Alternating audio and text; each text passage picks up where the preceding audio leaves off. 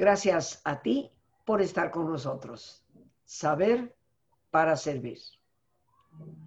El día de hoy, queridos amigos, tenemos la enorme alegría de tener una vez más a nuestro gran invitado, compañero a lo largo ya de más de 25 años en este programa, que siempre nos trae temas de nuestro interés para nuestra salud y por lo tanto que nos ayudan a todos.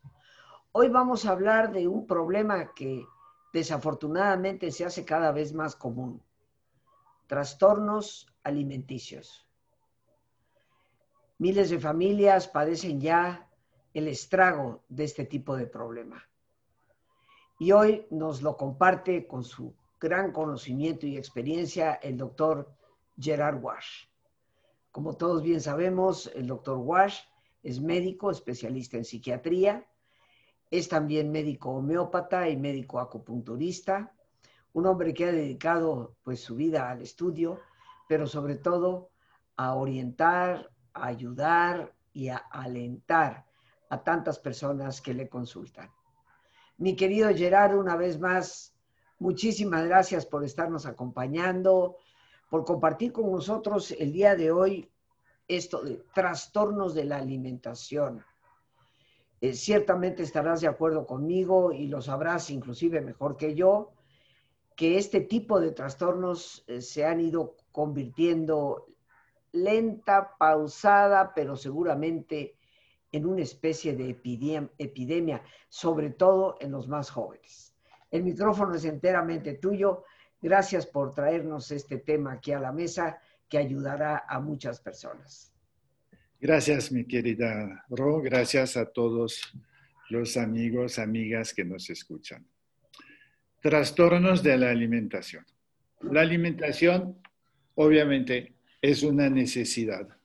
Todos necesitamos respirar, beber agua y comer algo. Digo algo porque este algo puede ser muy poquito o muchito, depende del lugar, de la circunstancia, de la época. Me acuerdo cuando mis papás me contaban durante la guerra en Francia, durante la ocupación nazi, que se vieron alguna vez, mi papá, mi mamá y mi abuela, limitados a comer una patata, porque no había nada más. Hoy en día, pues no, no, no nos podemos imaginar esto porque hay muchas patatas fritas en todas las tiendas, muchas cosas para comer, para picar y la relación con la alimentación ha cambiado mucho. Los primeros trastornos, vamos ahora voy a precisar, pero los primeros trastornos así diagnosticados o repertoriados por médicos que entrarían en lo que hoy en día llamamos trastornos de la alimentación, remontan al siglo XVII. Digo, son los primeros repertoriados. Esto no quiere decir que no existía antes. ¿De qué se trata? Pues se trata de mucho o de poco. Mucho es la, lo que llamamos hiperfagia del griego, comer mucho, comer, comer, comer, engordar, comer, comer. Yo como mucho porque no duermo y me levanto y voy a comer. Yo como mucho porque me siento ansioso y comer me calma. Y poco a poco aumentan mis kilos, mis kilitos, me vuelvo más relleno, me vuelvo más panzudo y la gente a veces me dice, ay, pobre de ti, deberías de cuidar tu alimentación. Y ahí sonrío Y no digo nada porque sé que para mí no es tan fácil hacerlo y cuidar de mi alimentación. Los dos grandes trastornos, porque hay dos que dominan todo el escenario, son lo que llamamos la anorexia, anorexia nerviosa. En Francia se dice anorexia mental. Los dos quisieron subrayar que es una cuestión que empieza a nivel de la mente, a nivel de los nervios, a nivel de las emociones. Anorexia, en griego, an es un privativo y orexia es el apetito, es no apetito. Y el anoréxico, tenga o no tenga apetito, no come. Se pone en una situación algo obsesiva frente a la alimentación, encuentra que muchos alimentos le dan asco, le disgustan y dice, no, yo prefiero no comer. Y hay algo muy parecido, pero a la vez algo diferente, es la persona que sí, tengo un hambre feroz y voy y abro el refri y como lo que veo, pero luego me siento lleno y eso me da asco y voy al baño y me hago vomitar. Esta era una práctica común y bien vista en tiempos de los romanos. Durante los largos banquetes romanos, uno se levantaba, se iba acompañado por su esclavo al baño y con una pluma de pavo real se daba un poco de estímulo en el fondo de la garganta, vomitaba, entonces tenía de nuevo el estómago vacío, dispuesto a comer más y a beber más, porque en, los banquetes romanos se ve que se, bebía bastante. Esto se llama bulimia. Bulimia tiene una etimología interesante esta palabra. Viene del latín a través del, del griego clásico, bus, limos, y bus es el buey, y limos es el hombre. Tener bulimia es tener un hambre de buey, es decir, tener mucha hambre. Y se le llama bulimia específicamente a esta conducta. Alguien come grandes cantidades y luego se hace vomitar. Otros, además de vomitar o en lugar de vomitar, toman laxantes. Igual se van a provocar diarrea y entonces van a eliminar lo que, otros van a beber algo, por ejemplo, vinagre. Y no voy a hacer una lista completa para no dar más ideas a nuestros radioescuchas, pero puedo decir que las personas que sufren de esos trastornos muchas veces se muestran muy inventivas en sus, entre comillas, técnicas. Entonces tenemos la anorexia, no hambre, no como, ah, no, no, no, gracias, no. No, y además esto tiene grasa, no, no, no, no quiero. O esto tiene sal, o esto tiene ajo, o tiene lo que sea, no, no, no, no quiero. Y bulimia. A un lado, bueno, ya dije la hiperfagia, el comer demasiado que nos engorda, muy relacionada la hiperfagia con la ansiedad, con la tensión emocional. Y a un lado del lado hay algo un poco curioso la bulimia y la anorexia son más bien cosa de adolescentes. Generalmente empieza como a la pubertad y para fijar un espacio de tiempo que no es exclusivo, pero donde se ven más casos, digamos entre 14 y 24 años. Pero en niños, digamos entre 2 y 6, y en ciertos adultos también, se observa algo curioso. La gente come yeso, come gis, come tierra, come papel. Yo debo de confesar que un día me comí, no sé qué edad tenía, me comí la mitad de un boleto de Lotería Nacional. Me acuerdo que tenía una consistencia así un poco pastosa, espesa, había que mascar mucho. Lo que no sé es si era un boleto que había ganado, sí, premiado, que había ganado un premio o no.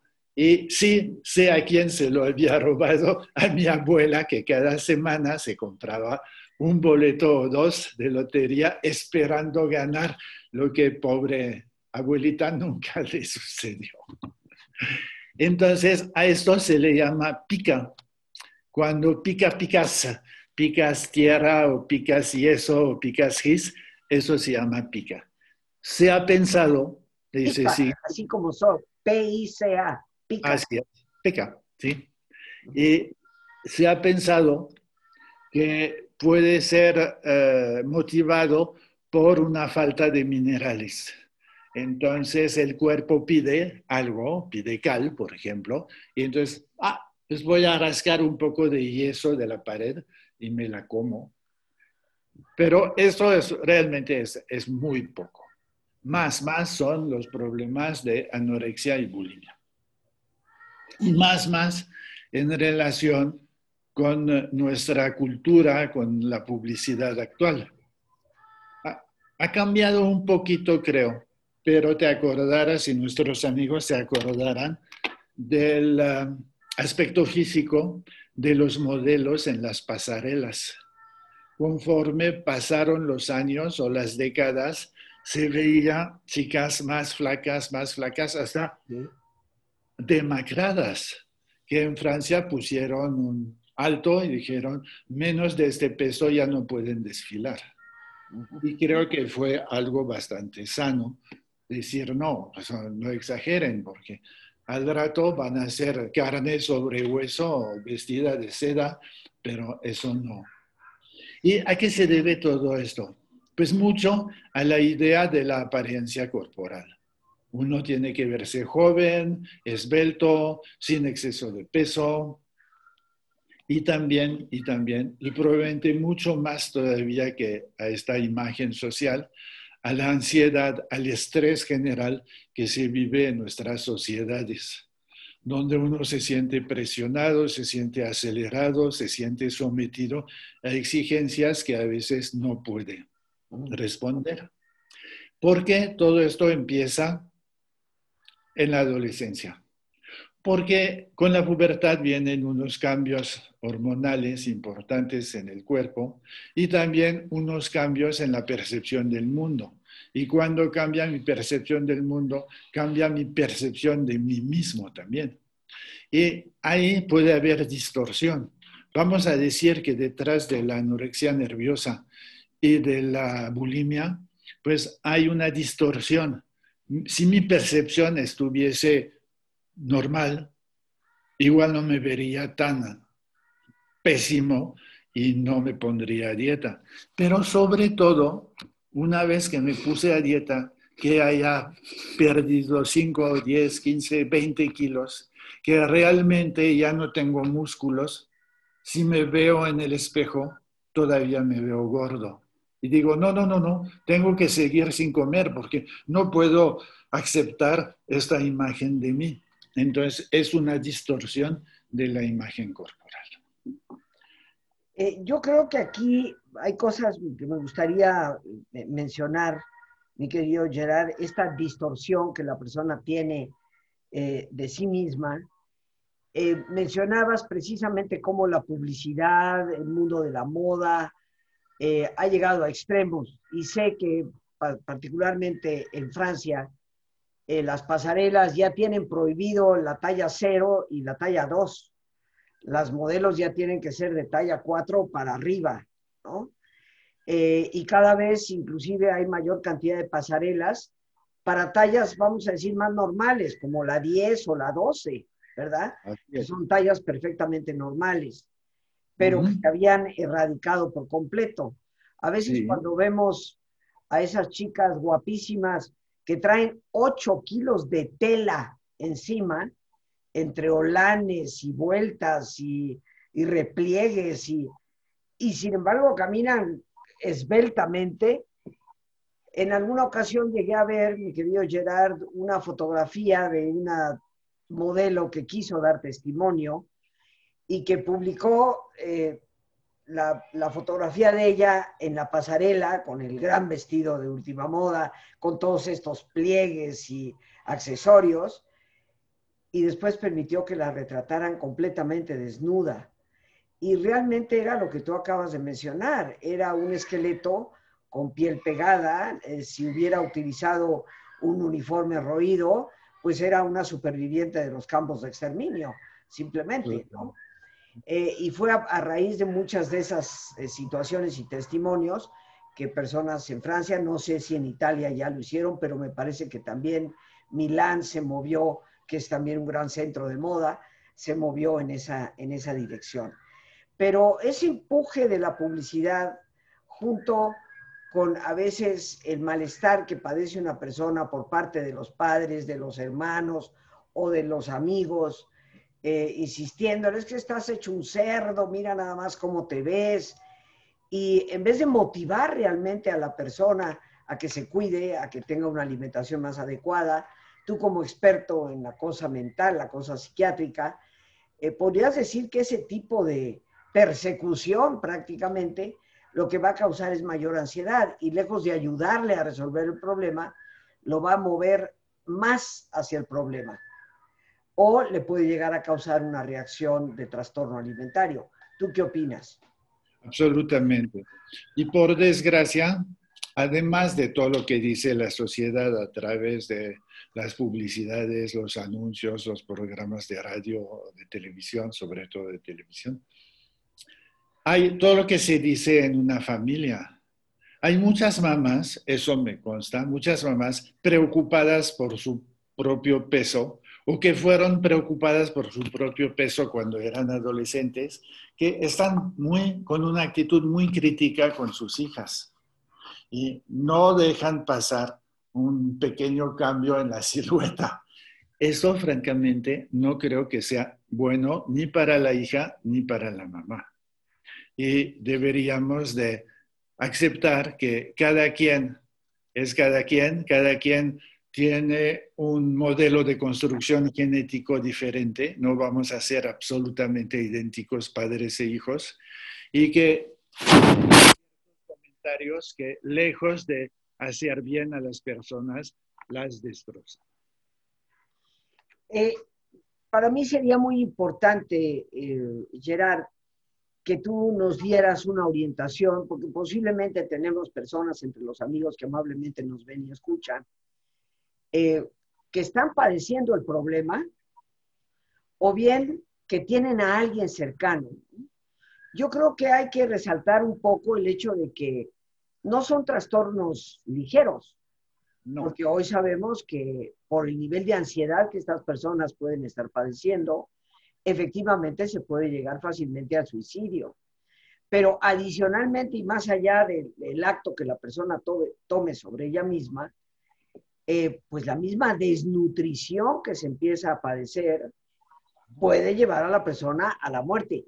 Y me gustaría que nos orientaras respecto a la necesidad que tenemos de esta conciencia, porque hay padres y madres que no se dan cuenta que ha llegado el momento en que la chica tiene que ser atendida médicamente, o el chico, aunque se da más en mujeres, eh, y ya a veces tiene que ser hospitalizado. ¿Qué signos, Gerard, nos pueden orientar de que ya estamos en una situación de crisis que debe de ser atendida médicamente? Bueno, si es anorexia, es el caso de no comer prácticamente nada, nunca nada. No, no, no. Y ahí la primera cosa que hay que tomar en cuenta o cuidar es que no comer nada no es una buena cosa. Claro, sabemos de algunos padres del desierto que ayunaron así días y meses y años, sabemos de algunos santos, Santa Catalina de Siena, por ejemplo, y otros que no comían casi nada, u otras que se nutrían con la comunión una vez al día y no, no comían nada. Pero eso no es a la al alcance de nosotros, entre comillas, pobres pecadores, necesitamos una... bueno, yo, mi querido Gerard, te soy sincera, esas geografías donde el santo se pasó parado en una columna o, o, en una palmera durante 40 años sin comer, bueno, pues eso que se lo crea el que lo escribió, pero definitivamente eso sabemos que no puede ser. Entonces, nos tenemos que quitar de la cabeza estas, estas ideas. Algo comían, ¿no? Tal vez solo dátiles y agua, pero algo comían, indiscutiblemente. O quizás como los inmortales taoístas, solo el rocío de la mañana. Pero en fin, hay historias en todas las tradiciones. Pero volviendo al caso. Entonces, si uno disminuye su cantidad de alimentación, no disminuir la cantidad de agua. Hay que mantenerse hidratado, porque eso es un riesgo que va de la mano con el primero. Dos, cuando se ve que el chico o la chica ya se le marcan los huesos de la cara, o si uno lo ha visto desvestido y ve, como tú decías, que es piel pegada a huesos, ya es más que tiempo de pedir ayuda. Ahora, hay que reconocer que no es muy fácil ayudar a estas personas, porque ellas se sienten bien, se sienten normal y piensan que los intoxicados somos nosotros. Yo he visto, sobre todo chicas, porque se, se da más en chicas que en chicos, pero también hay adolescentes hombres que sufren de anorexia. He visto chicas francamente al borde de la muerte, en una cama en el hospital, donde se les eh, eh, ponía transfusión, donde se les forzaba a comer puré. Me acuerdo de esas imágenes tétricas cuando era estudiante de medicina, las pobres chicas que no querían nada y las enfermeras que a fuerzas les metían los cucharones de, de puré y cosas así. Es que algunos, algunas, por desgracia, van a morir, porque nada frenará ¿Con qué intentamos frenar? Con medicamentos ansiolíticos para bajar la carga de ansiedad y antidepresivos para subir un poco el tono general del organismo. Pero eso sí es muy difícil. Claro, ¿qué te parece si después de nuestro ejercicio de relajación eh, regresamos un poco a esta observación constante que debemos de tener en estas personas porque tienen mañas sublimes, ¿eh? Para hacernos creer que ya comieron. Ah, sí, sí, Para aparentar que el plato quedó vacío, que se lo comieron todo. Y, a veces los padres se dejan llevar por esa impresión sin darse cuenta que han desarrollado verdaderos artilugios para hacer en el, en el parpadeo de los padres la desaparición de la comida del plato, ¿verdad? Entonces, ¿qué te parece si después regresamos a ello? Pero amigos, nos vamos como siempre, sin perder esta sana costumbre, a poner cómodos y si te es posible hacer el alto completo, el alto total, pues qué mejor que cerrar tus ojos. Y en una posición cómoda, con tus ojos cerrados, toma conciencia de tu respiración, del entrar y el salir del aire en tu cuerpo, imaginando cómo al inhalar, así como llevas oxígeno a todas tus células, inhalas también serenidad para tu mente. Al exhalar, así como tu cuerpo se libera de toxinas, imagina cómo en ese aire que sale también te liberas de todas las presiones y todas las tensiones. Respira profundamente. Y relaja tu cuero cabelludo. todos los músculos que cubren tu cabeza.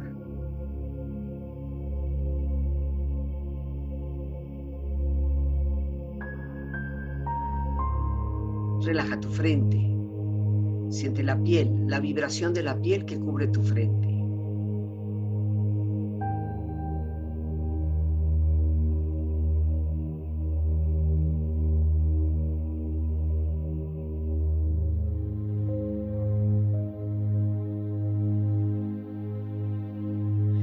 Relaja tus párpados, los tejidos que rodean tus ojos.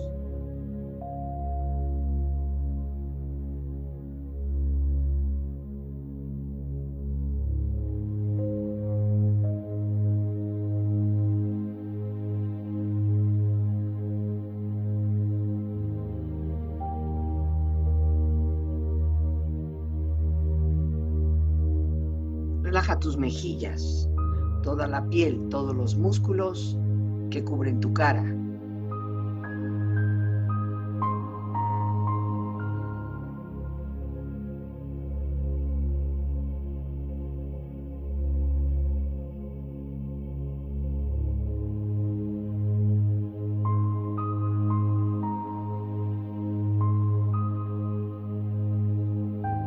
Relaja tu cuello y tu garganta.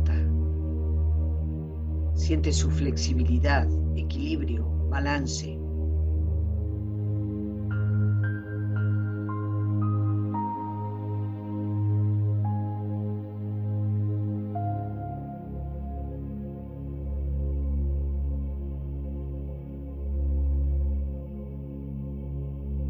Relaja tus hombros, brazos y manos, así como tu espalda siente una agradable sensación que relaja todos los músculos en estas partes de tu cuerpo.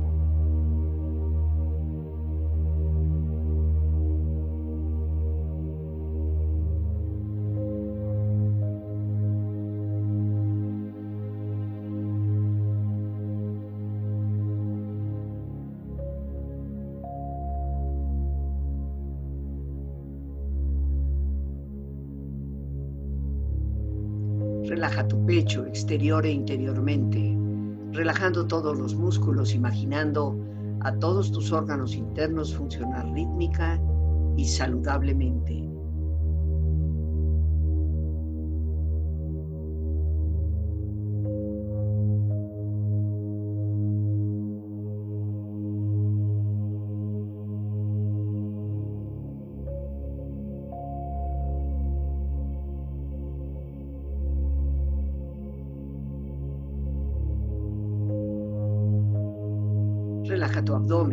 Exterior e interiormente, relajando todos los músculos, imaginando a todos tus órganos internos funcionar rítmica y saludablemente.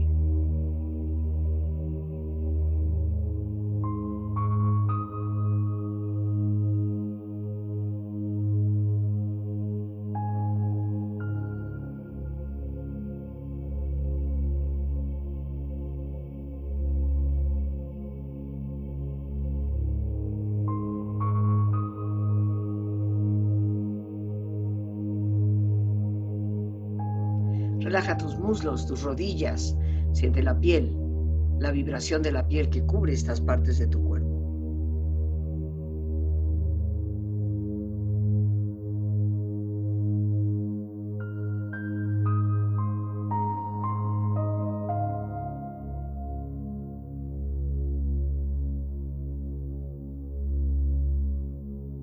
Relaja tus pantorrillas y tus pies.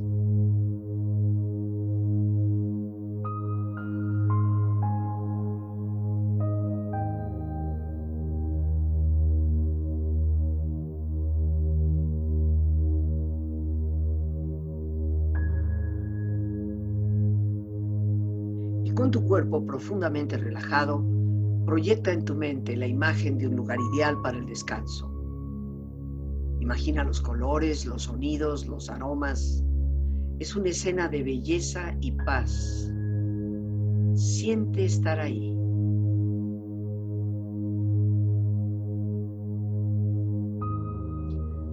Con tu cuerpo relajado y tu mente serena, reflexiona. La comida se puede convertir en un punto de ansiedad. No porque es comida, sino solamente porque tienes ansiedad. Y así es como se desarrollan los trastornos de la alimentación.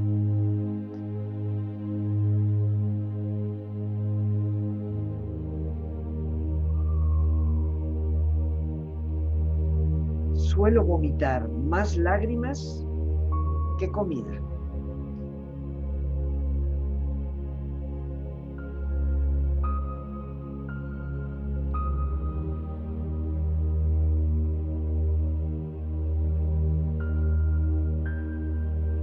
No es la altura, ni el peso, ni los músculos, ni la belleza que te hacen una gran persona es el corazón y la humildad.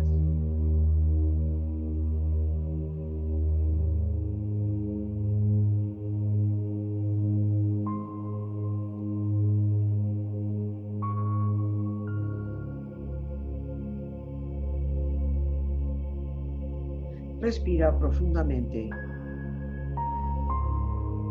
Relájate bien. Con esta experiencia empieza lentamente a estirarte, brazos, manos, piernas y pies, moviendo tu cuello, bostezando si lo deseas, haciendo que tu cuerpo retome su nivel de actividad habitual hasta muy lentamente abrir tus ojos. Ojos abiertos, bien despierto, muy a gusto, bien descansado y en perfecto estado de salud, sintiéndote mejor que antes. Ya estamos aquí de nuevo, queridos amigos, bien descansados y regresamos con el doctor Gerard Wash hoy que está hablándonos de trastornos en la alimentación. Y mi querido Gerard, te decía yo, porque pues me ha tocado conocer casos de cerca, en donde los padres están casi convencidos de que sí come la chica y no se explican por qué la baja de peso. Inclusive sentados a la mesa, eh, tienen, adquieren como los magos, diría yo, esa capacidad de hacer desaparecer sin que nadie se dé cuenta dónde la metió. Entonces, ¿qué nos puedes decir respecto a esto? Pues cuando dices esto, me recuerdas un joven paciente, preadolescente, que tenía una habilidad para hacer desaparecer todo en la servilleta. Tenía la servilleta así de tela sobre las piernas y del borde de la, de la, del plato hacía caer y nadie se daba cuenta. Era de una habilidad extraordinaria. Entonces, yo creo que más que nada y antes que nada hay que quitarse todo deseo de crítica para que no aparezca en el tono en el cual vamos a hablar con el hijo o con la hija. Más bien mostrar interés, si acaso preocupación, y sobre todo intentar eh, establecer una posibilidad de comunicación abierta sobre lo que sea. Porque yo me puedo acercar con el corazón abierto y decir, pues dime qué te pasa. Sí, pero el otro o la otra no, no va a decir así, tan fácil. Igual porque no le es fácil decir lo que le pasa. O igual porque me considera como un enemigo. Entonces, esto creo que es la primera cosa importante. La segunda, cuando yo veo que las cosas se ponen demasiado difíciles o que me parece que perdió demasiado peso, pues sí, no dudar en hacer una cita con un especialista. Luego, saber también que a veces el tratamiento no, no va a ser tanto de uno en uno con un eh, psicólogo un psicoterapeuta o con un psiquiatra, sino en grupo. Hay grupos que se dedican a este tipo de trastorno y esos grupos muchas veces, yo decía que el tratamiento muchas veces no va, puede no ser de uno en uno con un psiquiatra, un psicoterapeuta o un psicólogo, sino más bien dentro de un grupo, porque en un grupo son varias personas que sufren o que han sufrido la misma condición. Y eso puede ser una forma de apoyo importante para los anoréxicos o para los bulímicos, igual que con los alcohólicos anónimos. Creo que de hecho existen ya algunos grupos, ¿no? De anoréxicos anónimos o bulímicos anónimos. Creo que existen ese tipo de grupos ya, muy enfocados obviamente siguiendo los 12 pasos de alcohólicos anónimos, de doble A, ¿no? Pero entonces podríamos decir eh, un poco en síntesis mi querido Gerard, que hay que estar al pendiente de esto, hay que vigilar, hay que observar, no hay que observar, sino comunicar abiertamente, como tú lo dijiste, con interés o a veces inclusive con preocupación, y no dudar cuando tenemos ya que recurrir a un médico, porque como tú bien dices, estas personas van a decir, no, yo estoy bien, yo no tengo ningún problema, yo, yo estoy perfecta, yo lo único que me siento, estoy gorda y tengo que bajar de peso, aunque esté ya en 40 kilos, una mujer de unos 60, 65 de estatura, ¿no? Que, ya tiene un problema serio de alimentación. Eh, cuando decimos recurrir al médico, obviamente, como es un problema generado fundamentalmente por la ansiedad, estamos hablando de buscar un terapeuta, un psicólogo, un psiquiatra.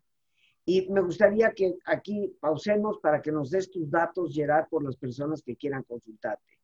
Con todo gusto. Mi consultorio está en Lomas de las Palmas, a un lado del centro, gran centro comercial Interlomas. Mi teléfono es el 55 52 91 36 52 y mi secretaria se llama Gloria. Muy bien, y bueno, Lore, muchas gracias que está poniendo ahí tu teléfono al, pie. Déjalo ahí un momento, mi Lore, para que las personas puedan tomar nota de esto. 55 52 91 36 52 para las personas que deseen consultar al doctor Gerard Wash. Pero eh, eh, retomando la pregunta por la cual eh, mencioné estos datos tuyos, sí, ¿cuál sería la prioridad, Gerard? Cuando yo veo que mi hija, mi hijo, ya está en una fragilidad total y sigue sin comer. ¿Debo de recurrir inmediatamente al psiquiatra, psicólogo o debo de recurrir a otro tipo de médico para empezar? Claro, se puede recurrir a otras especialidades, se puede ver a un nutriólogo, una nutrióloga o a un endocrinólogo. En un tiempo se pensaba que había un fuerte factor endocrinológico, es decir, de las, de las glándulas endocrinas. Hoy no se ha confirmado, pero los endocrinólogos tienen mucha experiencia en los problemas de peso de sobrepeso o de hipopeso, de falta de peso. Claro. Y yo creo que, que habría que resaltar, Gerard, que donde aparece realmente diagnosticado el trastorno de alimentación eh, es en el manual de diagnóstico del psiquiatra, del psicólogo, el DSM. Claro. 5. Eh, está dentro de una gama de, de, trastornos donde la persona pierde contacto con la realidad de su propia figura. También un internista tiene experiencia en esos casos. Son, son, varias especialidades las que pueden ser de primera intención. De primera intención Perfecto. Bueno, Gerard, pues hemos llegado al final del programa. ¿Algo más que tú quisieras añadir? No, creo que dijimos lo, lo esencial. Comer, beber, dormir, respirar son, funciones, son funciones vitales. Sería bueno que desde chiquitos aprendiésemos la importancia de esas funciones y unas reglas de alimentación sana. Esto nos puede ir muy lejos en la vida. Qué bueno que lo mencionas porque yo creo que sí, los padres podemos llegar a tener una enorme responsabilidad en cuanto a cómo educamos a nuestros hijos para comer, porque habrá familias que tristemente la comida chatarra es para el desayuno, la comida, la cena y, y las pequeñas o grandes colaciones.